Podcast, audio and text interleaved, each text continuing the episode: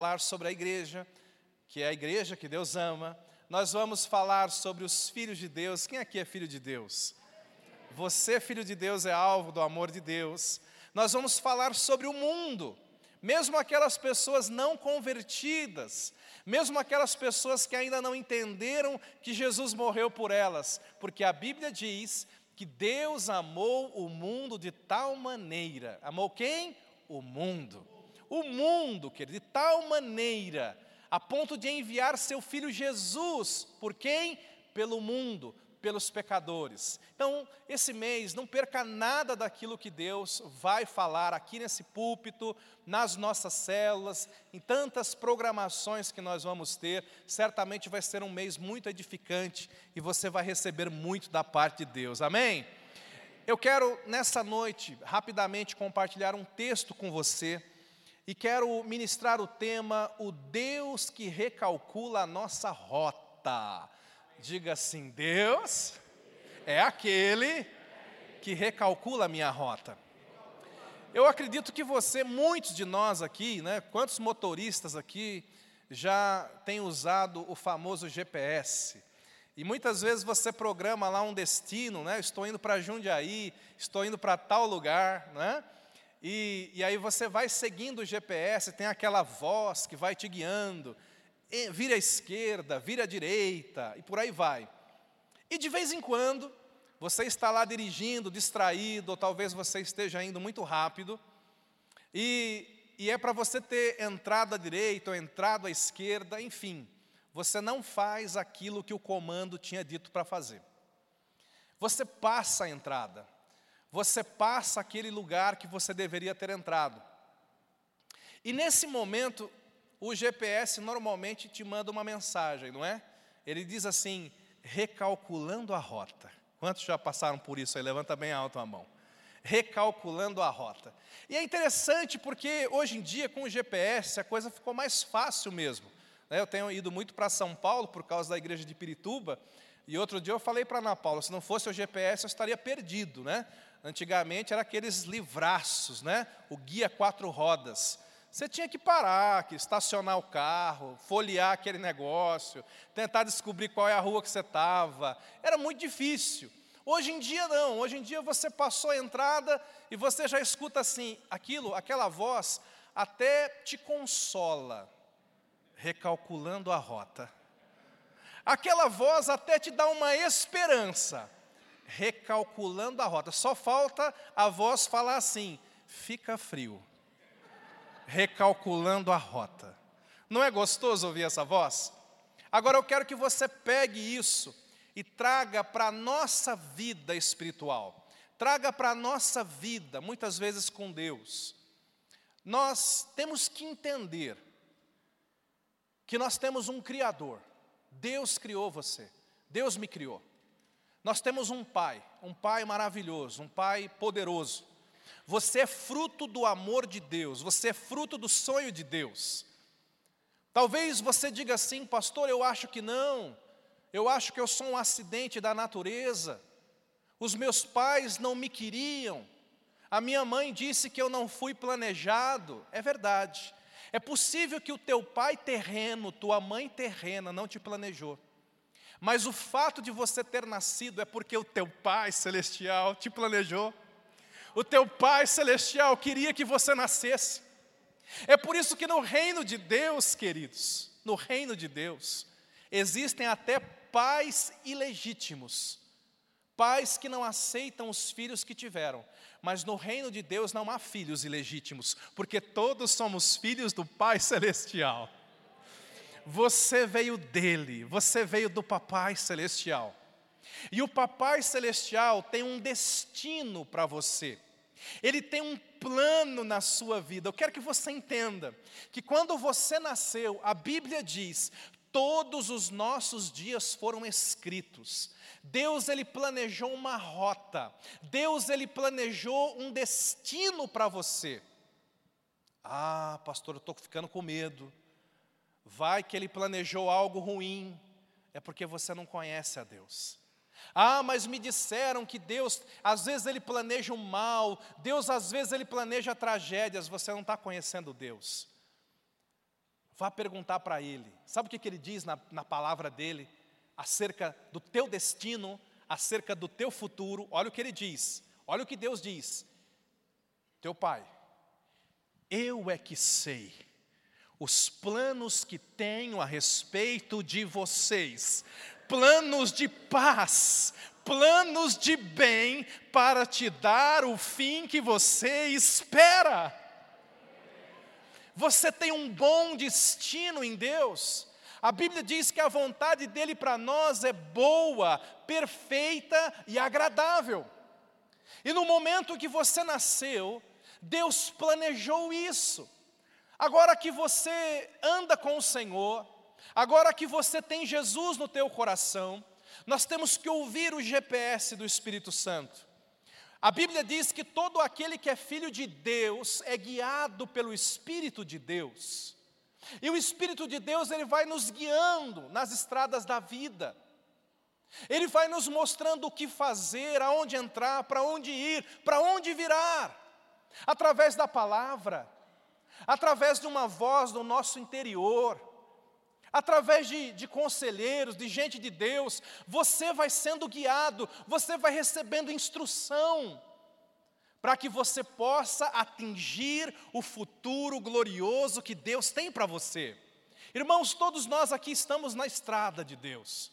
Todos nós estamos na direção do destino que Deus traçou para cada um de nós. Você que está aqui, você que está nos visitando, quem sabe você que está nos assistindo. Nós estamos nessa estrada, mas nós temos que reconhecer que muitas vezes a gente erra. Muitas vezes nós não ouvimos o comando dos céus. Ou às vezes, já aconteceu comigo também, às vezes a gente quer ser mais esperto que o GPS. O GPS falou para você entrar, não, mas eu já passei aqui milhares de vezes, não é aqui mesmo. Esse GPS está errado. Já aconteceu comigo uma vez, passava naquele lugar, sabia que não deveria, tinha que entrar na outra rua, falei, não, vou entrar aqui, estou acostumado a entrar aqui, por que, que ele não está querendo deixar eu entrar aqui? E aí eu entrei ali, e estava interditado. O GPS já sabia, eu não. Às vezes a gente faz isso com Deus. Você sabe o que você tem que fazer de bom, você sabe o que você deveria fazer, mas a gente às vezes é teimoso. Nós muitas vezes andamos no nosso próprio entendimento.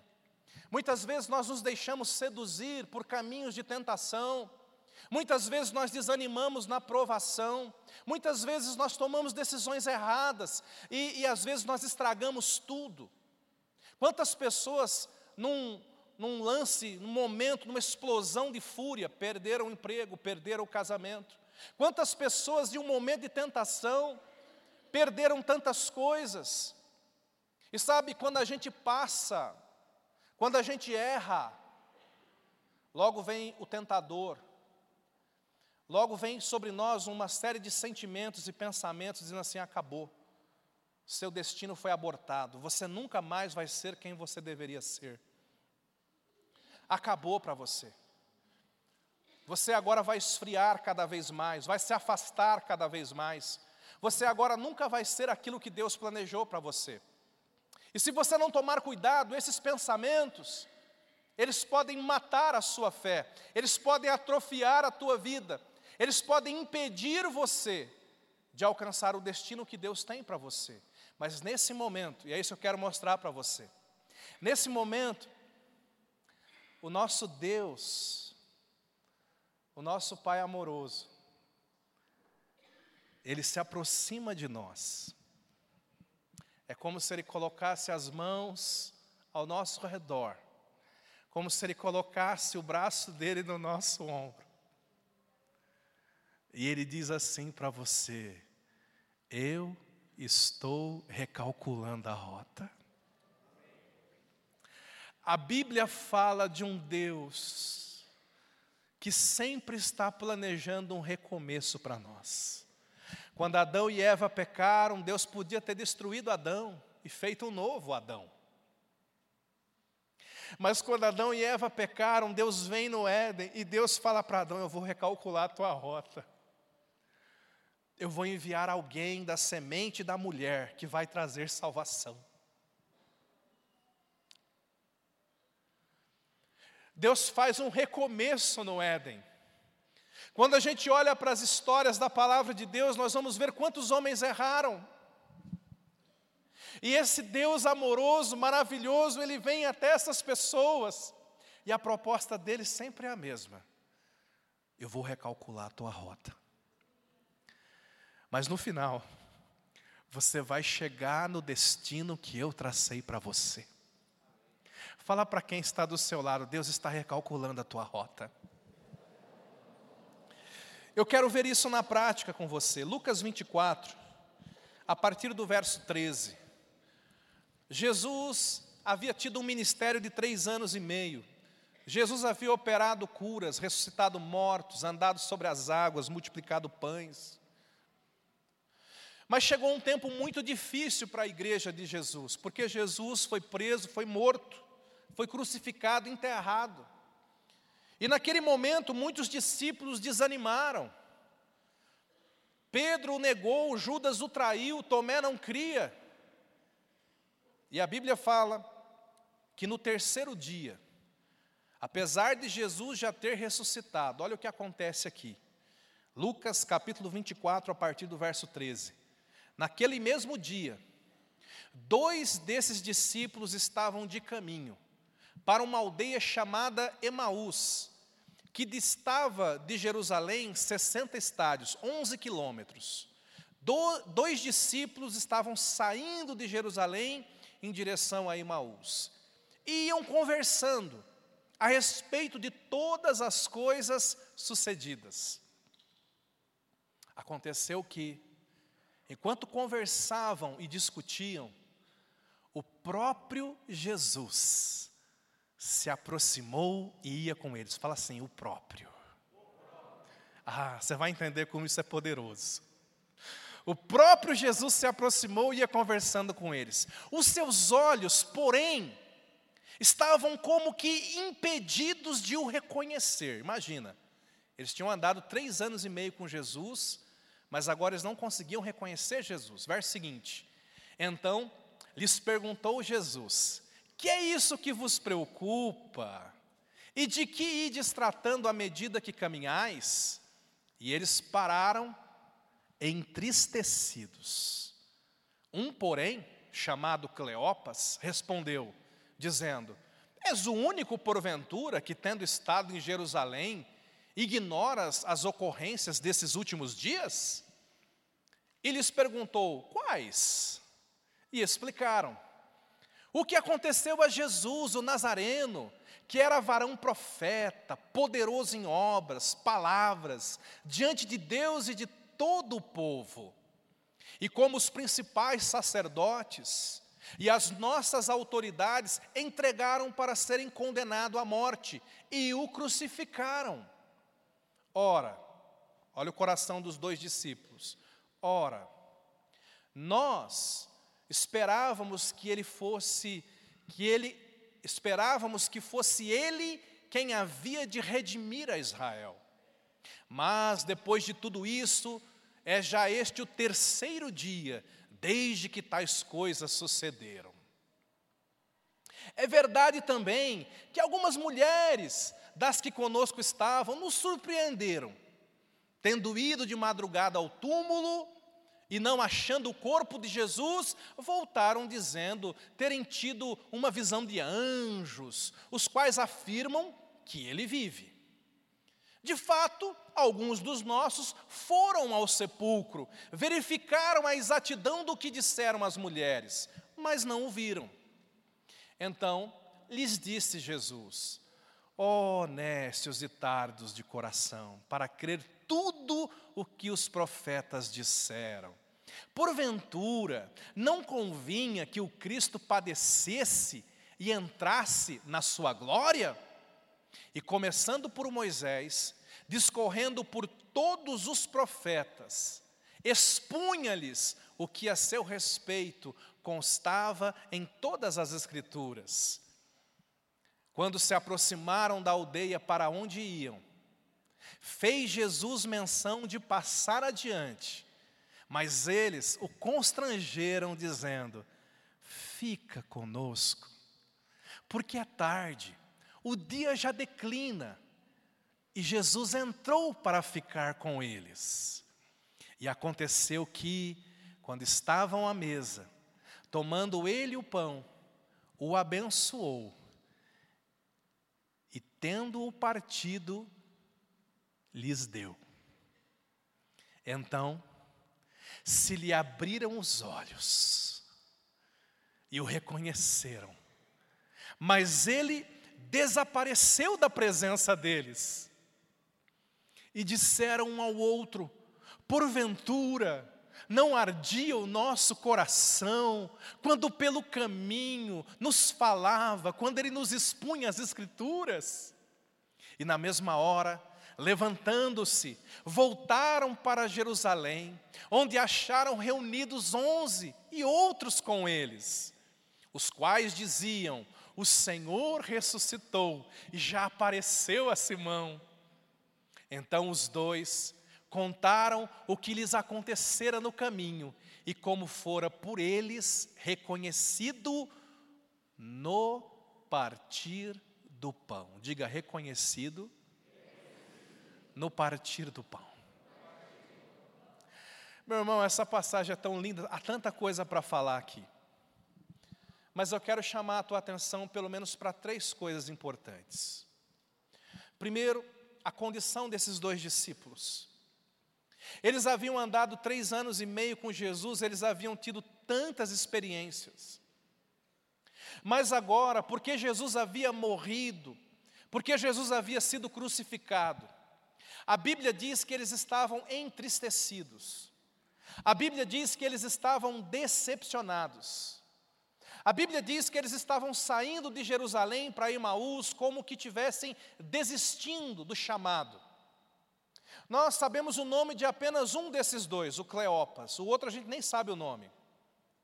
Alguns estudiosos acreditam que esses dois discípulos fazem parte daquele grupo de 70 que andou com Jesus durante muito tempo e que em um momento foi comissionado por Jesus para fazer a obra. Era gente de Deus, era gente companheira de Jesus, era gente que tinha feito a obra durante muito tempo, mas agora estavam decepcionados, agora eles estavam frios, agora eles estavam desistindo do chamado. Agora eles estavam abandonando a cidade sagrada, indo em direção a uma aldeia vizinha, como que dizendo: acabou. Acabou o meu destino profético. Acabou o chamado de Deus na minha vida.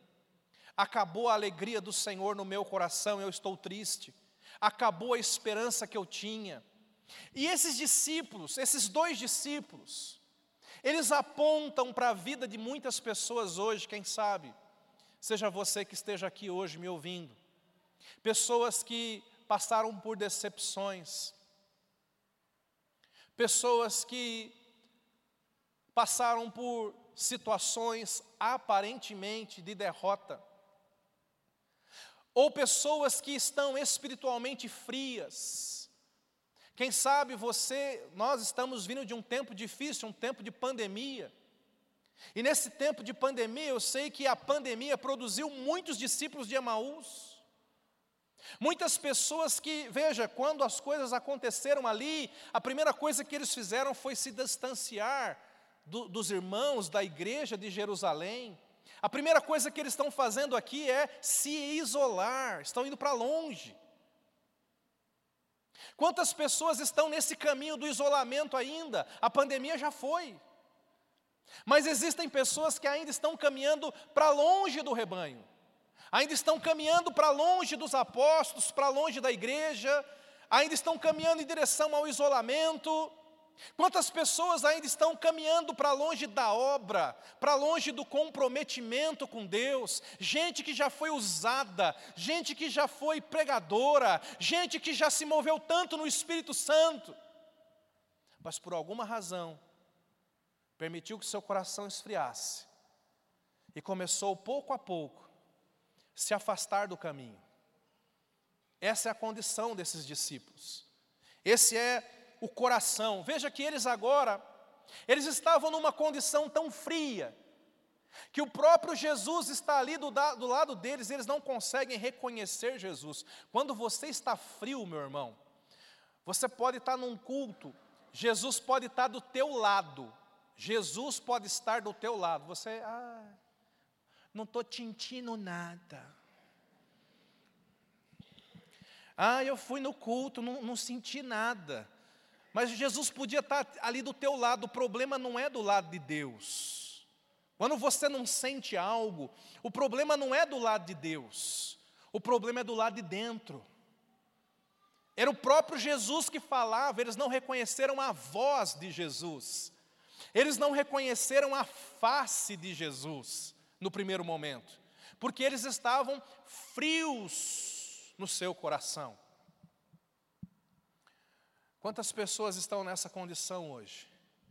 Talvez você diga, pastor, eu, eu nunca fui, nunca andei com Jesus, eu nunca fui usado por Ele, eu não tenho essa experiência. Talvez, talvez você seja esses discípulos no sentido de que você não, de fato, não conhece Jesus, você está longe de Jesus, você está longe dos caminhos de Deus, mas tanto para aqueles quanto para você, existe uma verdade poderosa nesse texto. Jesus conhece você. Jesus sabe quem você é. Jesus se importa com você. E Jesus ele vem ao nosso encontro no nosso caminho, não importa qual seja o caminho. Talvez você diga, pastor, eu estou no caminho errado, eu estou no caminho do pecado. Eu estou no caminho do esfriamento, eu estou no caminho do afastamento, eu estou no caminho do vício, não importa. Nós temos que entender esse mês, vamos pregar muito sobre isso. Ninguém está fora do alcance do amor de Deus. Está me entendendo? Teu vício não vai te afastar do amor de Deus. Teu pecado não vai te afastar do amor de Deus. Você não está fora do alcance do amor de Deus. Talvez você de fato esteja trilhando um caminho errado e é importante que você mude. Jesus vai, vai ajudar você a mudar o seu caminho, mas você tem que entender: Ele sabe quem você é, Ele te ama, e tem alguns verbos aqui acerca de Jesus que nós temos que entender. A primeira, o primeiro verbo é Jesus se aproximou deles. Eu gosto de pensar nesse Deus que se aproxima, gente. Nós servimos um Deus que se aproxima de nós. Gente, nós não temos intimidade com Deus porque a gente é bom de se aproximar dele. Nós temos intimidade com Deus porque ele se aproximou de nós. A Bíblia diz que nós o amamos porque ele nos amou primeiro.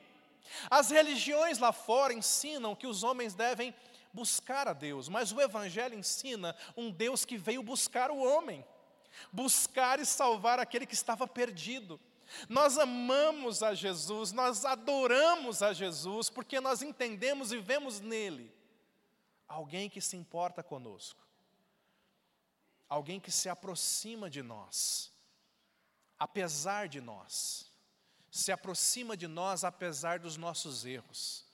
A religião colocou na cabeça das pessoas que quando você está fazendo algo correto, Deus está perto. E quando você está fazendo algo errado, Deus vai para bem longe. Está errado. Claro que Deus não concorda com os nossos erros. Claro que Deus quer nos tratar e nos restaurar. Mas um dos principais nomes do Senhor Jesus é Emanuel, que traduzido quer dizer Deus conosco.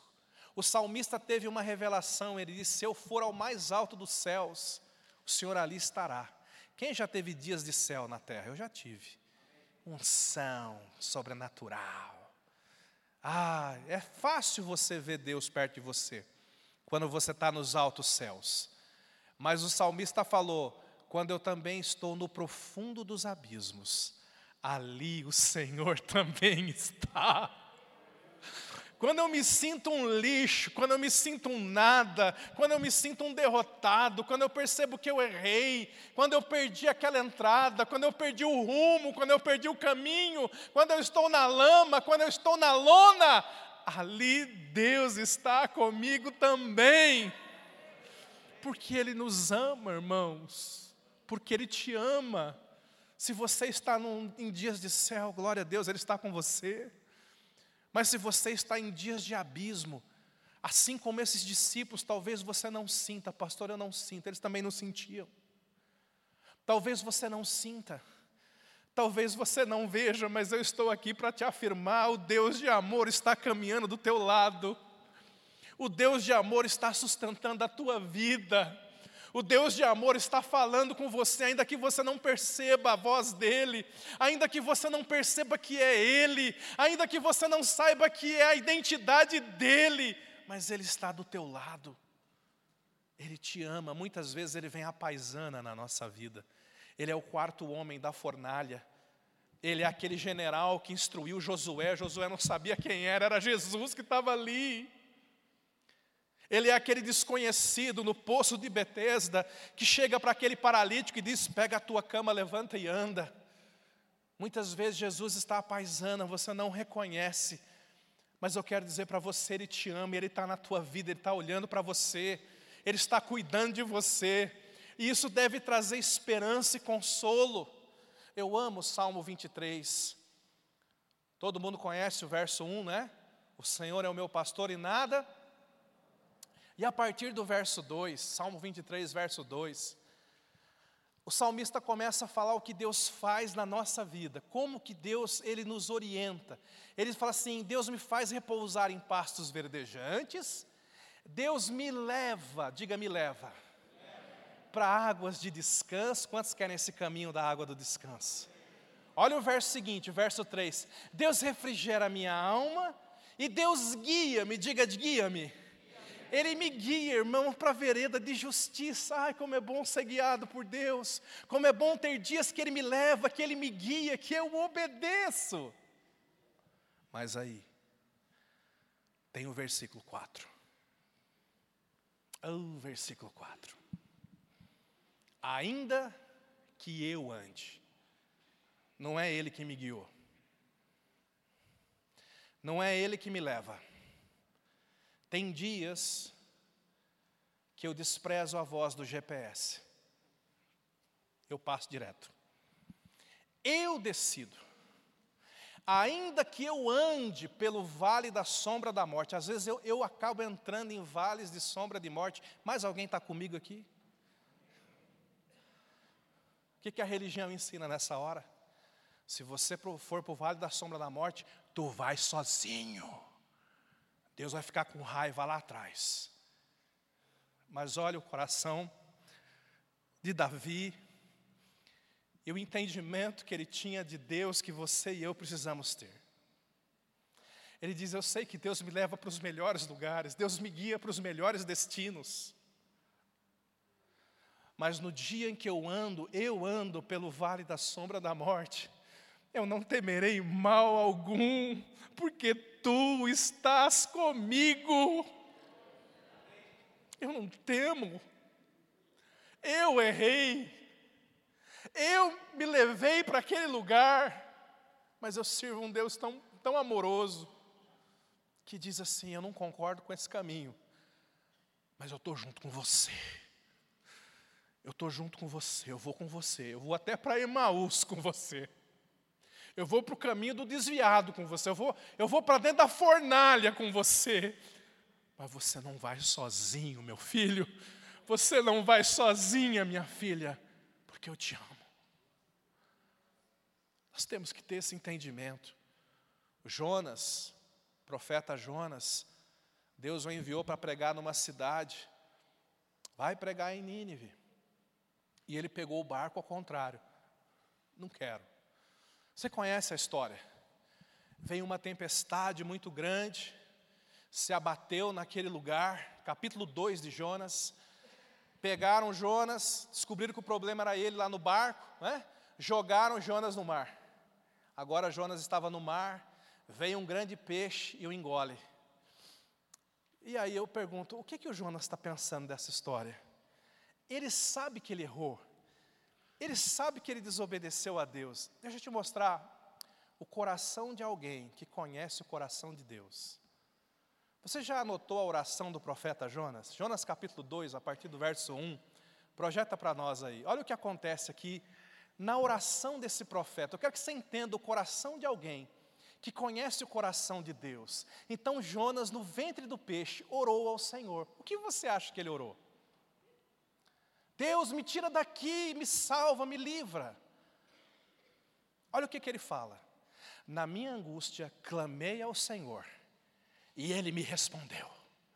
Do ventre do abismo gritei, e tu ouviste a minha voz. Essa oração é estranha, irmãos. Isso aqui ele podia dizer quando ele estava na praia, depois de ser cuspido pelo peixe.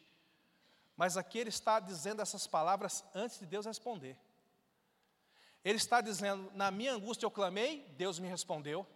Do ventre do abismo gritei, o Senhor me ouviu. Verso seguinte: Pois me lançaste no profundo no coração dos mares, a correnteza das águas me cercou, todas as tuas ondas, as tuas vagas passaram por cima de mim. Verso seguinte: Então eu disse: Lançado estou de diante dos teus olhos, tornarei porventura a ver o teu santo templo.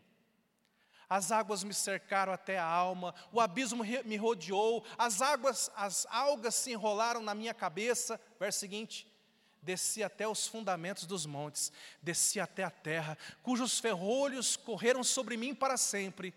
Contudo, fizeste subir da sepultura a minha vida, ó Senhor meu. Ele está dizendo, resumindo essa oração, podíamos continuar lendo. Ele está dizendo: ele está lá no, no ventre do peixe. E ele está dizendo: Eu oro e o Senhor me responde. Porque eu sei que o Senhor me ama. Pisei na bola, mas o Senhor me ouve. Pisei na bola, mas o Senhor ouve a minha oração. Eu sei que o Senhor vai me tirar daqui. Eu declaro que o Senhor já me tirou daqui. Olha, Jonas tinha errado a rota mas ele confiava tanto no amor de Deus, que ele sabia que naquele instante, Deus estava recalculando a rota dele. Davi errou a rota lá no vale da sombra da morte, mas ele sabia que Deus estava recalculando a rota dele. Esses discípulos em direção a Emaú, Emaús, eles nem mesmo percebiam mas Jesus estava ali, recalculando a rota deles. O que eu quero dizer para você, querido, nós temos que confiar nesse amor. Nós temos que confiar nesse amor do Senhor por nós, num amor que restaura, num amor que vem operar um recomeço. Talvez você não entenda tudo hoje. Talvez você não esteja sentindo muitas coisas hoje. Mas você precisa confiar no amor de Deus na sua vida. Às vezes eu pego as minhas filhas e eu coloco elas no banco de trás do carro e assumo o volante e vou embora. E eu já percebi, muitas vezes elas não querem nem saber para onde estão indo. Elas não ficam assim perguntando constante, pai, para onde nós vamos agora? Elas simplesmente sentam lá atrás e vão conversando e brincando. Sabe por quê? Porque ela sabe que quem está no volante é o papai.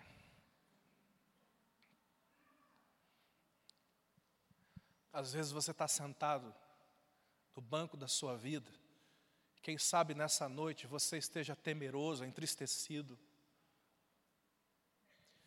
Quem sabe você esteja ansioso ou preocupado. E você está se perguntando: para onde eu estou indo? Para onde está indo a minha vida?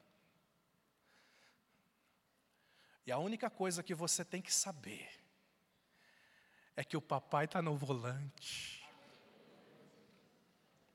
Papai está no volante, querido.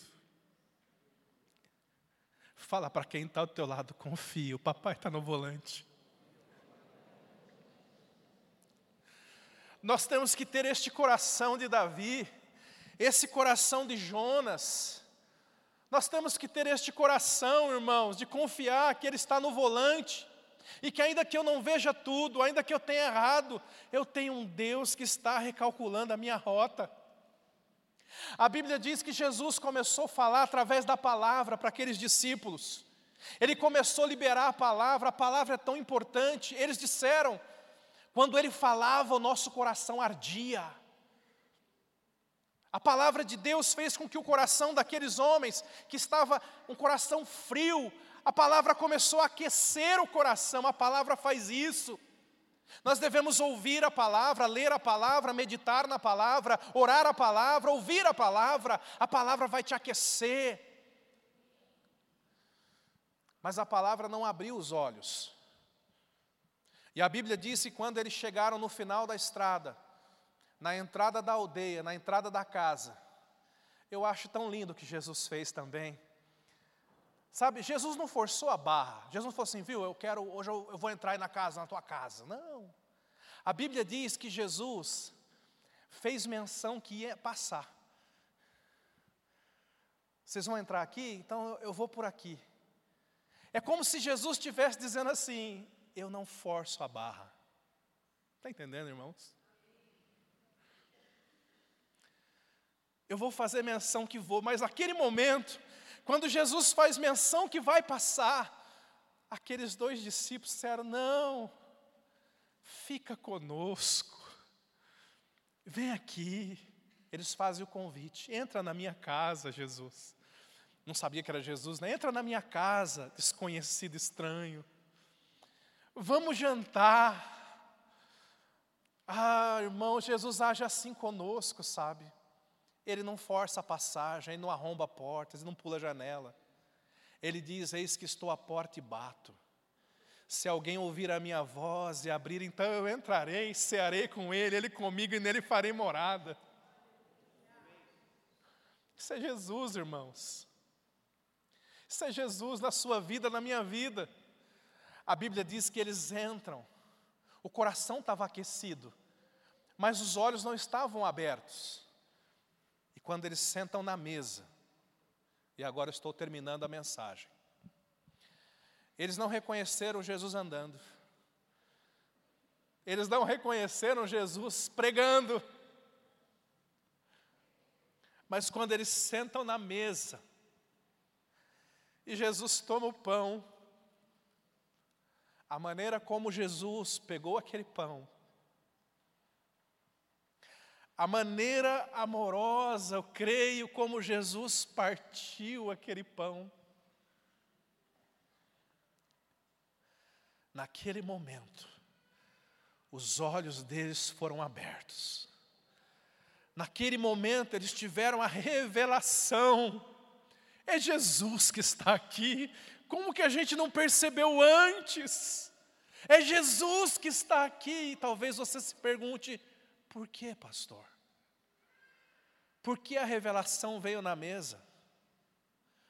Por que a revelação veio na hora do partir do pão? E eu creio, querido, pode haver muitas respostas, mas uma delas é que é na comunhão de verdade com Deus, é que é na intimidade, que é no lugar secreto, que é no lugar da aliança, é ali que nós temos revelação plena de quem é Jesus de verdade. Muitos de nós estamos fazendo a oração errada. Muitos de nós estamos pedindo algo espetacular para Deus. Eu fico pensando, por que, que Jesus, para restaurar o coração desses dois, por que, que Jesus, ele já podia fazer isso, né, gente? Os dois estavam caminhando assim, Jesus já podia vir descendo de uma nuvem, com os anjos tocando trombeta em redor, aleluia. Deixa eu mostrar para eles que eu ressuscitei, que eu estou vivo. Jesus já podia vir com, né, com um espetacular. Mas Jesus sabia que eles já tinham visto o espetacular lá atrás. Já tinham visto milagres, e os milagres não foi suficiente, preste atenção, para sustentar a fé deles. Milagre não sustenta a fé provam. Quando o povo de Israel passou pelo mar, o mar se abriu, o povo passa. O exército inimigo entra, o mar se fecha, todo o exército inimigo morre. Os judeus estão ali do outro lado, louvando e adorando. Olha, Deus é bom, Deus é maravilhoso, que milagre. Se você encostasse do lado de um judeu e perguntasse assim, rapaz, depois de ver um mar aberto, e um mar fechando e matando os inimigos, por quantos dias você consegue crer num Deus desse? O que você acha que ele responderia? Ah, milhares. Sabe quantos dias eles conseguiram continuar crendo em Deus? Diga três. Passou três dias, acabou a água. É, Deus não existe. Vai matar nós tudo de sede. Porque milagre não vai sustentar a tua fé. O que sustenta a fé, pastor? Não é o espetacular de Jesus. O que sustenta a fé é o relacionamento íntimo, profundo, é a pessoa dele, não são os milagres dele. É por isso que eu creio que naquele momento, quando Jesus partiu aquele pão, eles conseguiram ver a pessoa de Jesus, eles enxergaram o amigo com quem eles comeram por três anos e meio. Eles, entre, eles enxergaram aquele amigo próximo, aquele amigo íntimo, e aquele momento, os olhos espirituais foram abertos. Meu irmão, minha irmã, Deus está recalculando a tua rota para grandes coisas. Amém? Mas preste atenção, é nesse lugar de intimidade que nós precisamos estar, meu irmão.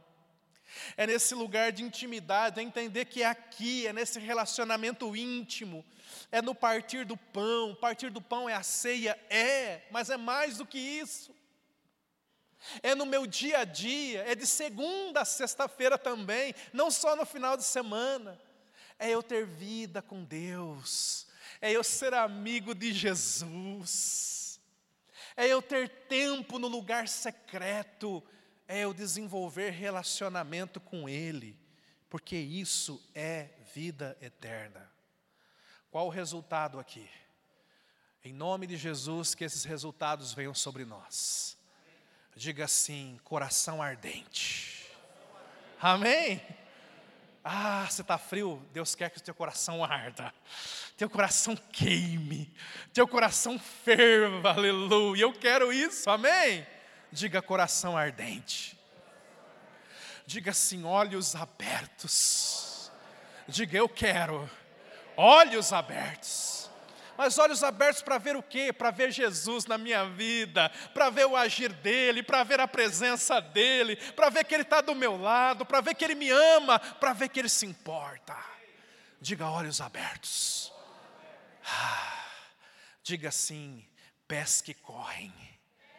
Sabe que quando eles receberam a revelação já estava de noite. Eles tá...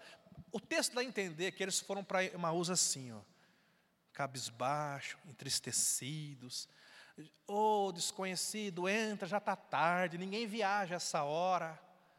Mas quando Jesus se revela, a Bíblia fala na mesma hora foram para Jerusalém, é como se eles tivessem saído correndo. Eu vou correr de volta para o meu propósito, eu vou correr de volta para a vontade de Deus, eu vou correr de volta para o meu chamado, porque agora eu tenho uma revelação dele no meu coração. Diga pés velozes, ah, pés que correm para o propósito. E diga assim: lábios que proclamam. Aqueles mesmos lábios que estavam vindo murmurando, entristecidos. Agora eles vão lá e eles vão pregar para os apóstolos. A gente viu ele, a gente viu ele, ele apareceu, ele está vivo, ele ressuscitou. Jesus transformou aqueles dois murmuradores em dois pregadores. Jesus recalculou a rota deles. Jesus quer recalcular a tua rota. Eu quero que você feche os teus olhos. Vamos meditar nesse cântico. E logo depois nós também vamos ter um tempo na mesa com Jesus. Os teus olhos fechados. Esqueça da pessoa que está do teu lado. Apenas saiba que Jesus está com você agora. Não importa se você está num vale de sombra de morte. Não importa se você está no caminho da desobediência de Jonas. Não importa, querido. Ele te ama. E ainda que você tenha desistido dele, ele nunca desistiu de você. Nunca. Ele nunca vai desistir de você. Ele te ama. Ele te ama. A questão não sou eu nem ninguém aqui nesse lugar. A questão é Jesus que está aqui do teu lado. E Ele está dizendo: Filho, filha, eu te conheço, conheço os teus pensamentos. Eu estou recalculando a rota. Me deixa entrar na tua casa. Me deixa te dar a revelação do meu amor